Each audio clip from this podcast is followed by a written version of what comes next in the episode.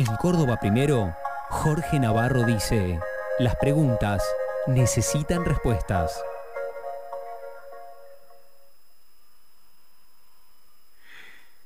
La campaña para las presidenciables del 2023 ya empezó. Obvio que empezó. Eh, ¿Cómo hará el Frente de Todos para elegir eh, el candidato a presidente, la fórmula presidencial, cuando Cristina Fernández de Kirchner, que es la líder del espacio, no se habla con el presidente que ella misma designó en la fórmula, Alberto Fernández. ¿Será Massa el nuevo candidato del Frente de Todos? Si logra más o menos domesticar un poco la inflación y que el tipo de cambio no se vaya a las nubes. ¿Qué, ¿Qué pasará con el oficialismo?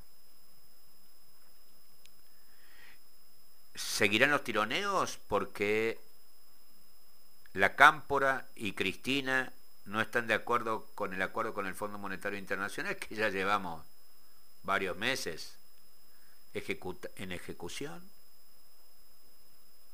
Eh, y podríamos seguir. Pero ¿qué pasa en la otra vereda? ¿Cuál va a ser el candidato a presidente de Juntos por el Cambio? Rodríguez Larreta, Bullrich, ya muy distanciados.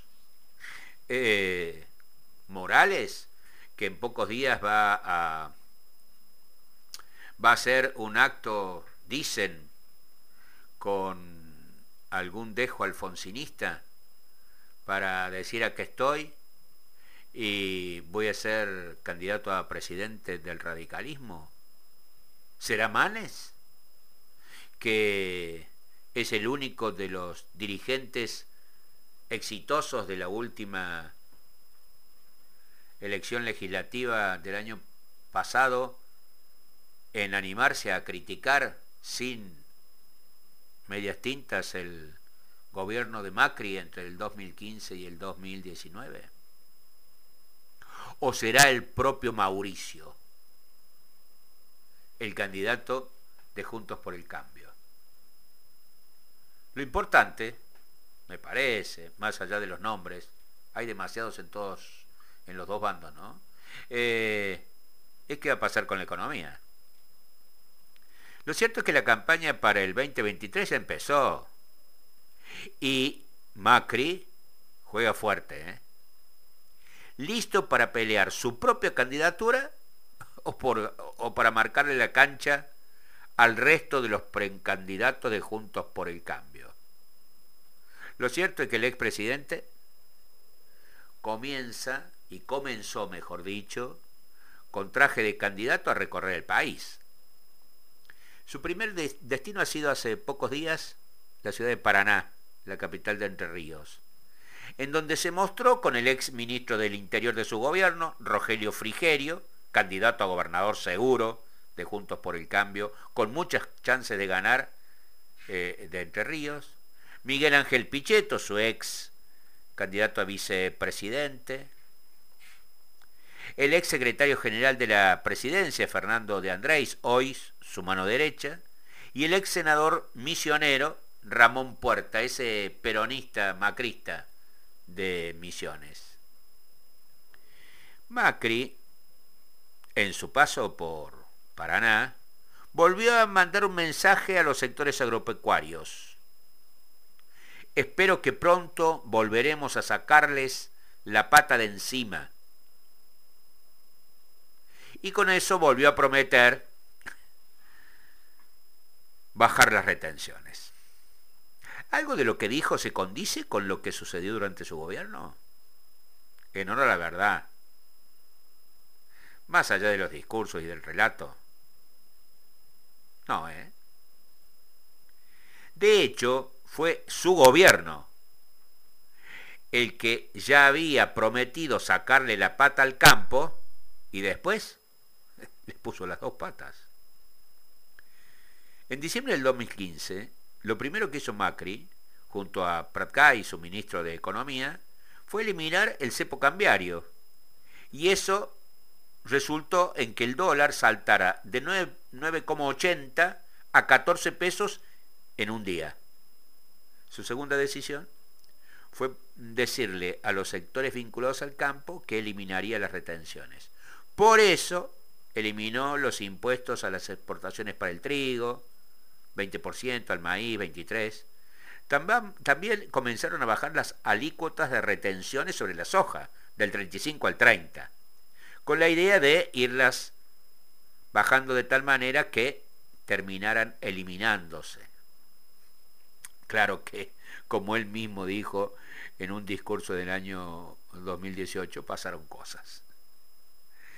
La crisis del gobierno macrista llegó a su punto culmine con la especulación financiera por parte de los grandes grupos económicos de la Argentina, las devaluaciones constantes.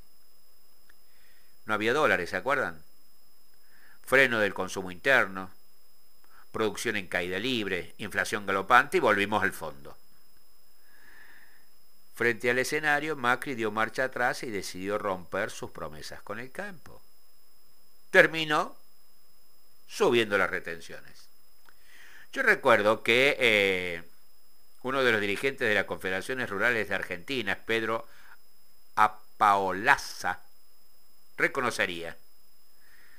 En su momento, el campo fue traicionado por el gobierno de Macri. No haber protestado en ese momento por el aumento de las retenciones a las exportaciones de soja es una carga de conciencia de muchos de los productores, dijo. Pero ya era tarde. El gobierno de Cambiemos había dispuesto un nuevo esquema de retenciones. Cobrarían 4 pesos por dólar exportado para las exportaciones primarias y 3 a las que tenían valor agregado.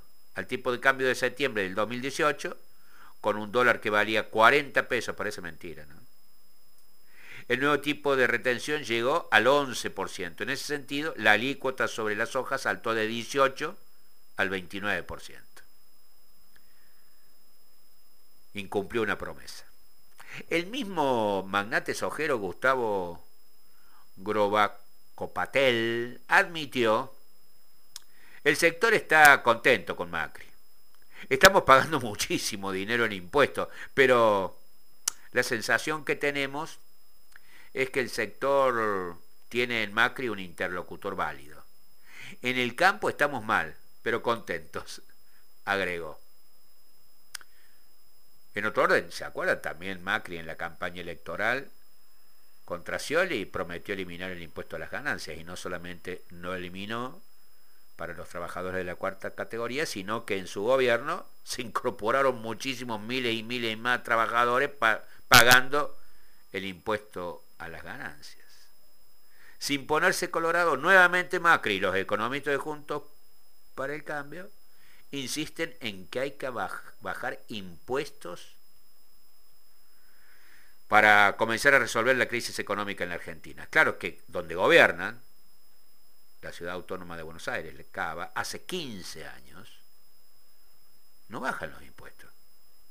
Tan es así que la oposición a Rodríguez Larreta en Cava, que había conseguido que la legislatura porteña hace pocos días llamara a una sesión especial con el objeto de eliminar el impuesto a las tarjetas de crédito creado por el jefe de gobierno porteño en el 2021 como una excepción, pero que sigue vigente, eh, no lograron su propósito porque finalmente la sesión especial fracasó debido a la ausencia de casi todos los bloques oficialistas, impidiendo la quita de ese impuesto que asciende al 1,2% de los consumos realizados con tarjetas de crédito emitidas por bancos de la ciudad de Buenos Aires.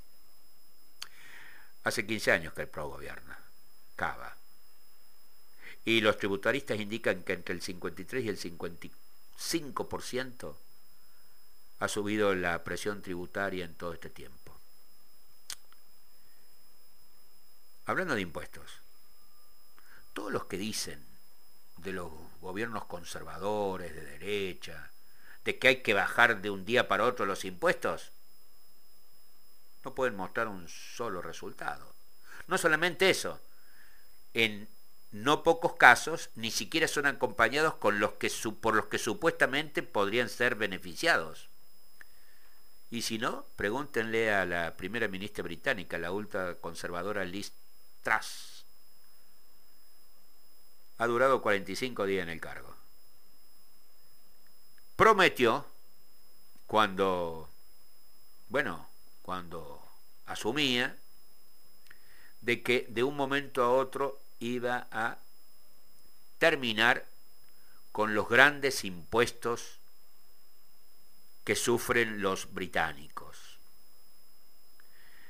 Había asumido unas semanas antes y el 6 de septiembre, después de haber sido elegida, con la mayor cantidad de escaños en el Parlamento, anunció recortes masivos de impuestos en medio del aumento del costo de vida por la inflación que sufre toda Europa a partir de la guerra de Rusia y Ucrania. Tras y su ministro de Economía anunciaron los mayores recortes fiscales no financiados en el presupuesto nacional, incluyendo la disminución de impuestos a empresas y al sector financiero. En menos de 40 días de su nombramiento, el ministro de Finanzas fue despedido por la propia TRAS porque se hundió la, libra y se dispararon el precio de las hipotecas que pagan los británicos por sus viviendas. Ni siquiera con eso, con echar a su ministro preferido, eh, Tras logró permanecer en el cargo. La echaron. Volviendo a nuestro país, hay que decir que no todos juntos por el cambio están prometiendo bajar impuestos. El economista radical y consultor de Juntos por el Cambio, Pablo Gerchunov, uno de los economistas eh, respetados en la Argentina, estuvo en TN. Vos sabés, Andy, que lo miraba en directo, cuando se pronunció en contra de bajar impuestos. Incluso habló de subirlos, incluido aplicar retenciones en algunos sectores que no las pagan hoy, y también dijo que sería en ese contexto un error bajar el gasto público. Tras criticar al actual gobierno por no revertir la caída del salario real, sostuvo que la oposición, luego de 10 años de estancamiento y de pérdida de poder adquisitivo de los sueldos, le está proponiendo a la sociedad, con sus ideas de ajuste, una nueva travesía del desierto. Concretamente, Jesús dijo, un nuevo ajuste ajuste sobre el largo ajuste. Y dijo que definitivamente no es el momento de bajar los impuestos como algunos pretenden. Según el economista, que entre otros cargos participó de los equipos económicos de Juan Zurruil, hay que abandonar la idea de bajar impuestos. Lo primero es autoridad fiscal, y con austeridad fiscal los impuestos no deben bajarse. Con lo que hizo en el gobierno, ¿alguien puede creer a Macri y sus economistas que bajarán los impuestos si ganan el año que viene? Y si ganan, y si los bajan, Gerchunov no tendrá razón en que se pondrá más en peligro la situación económica en la Argentina.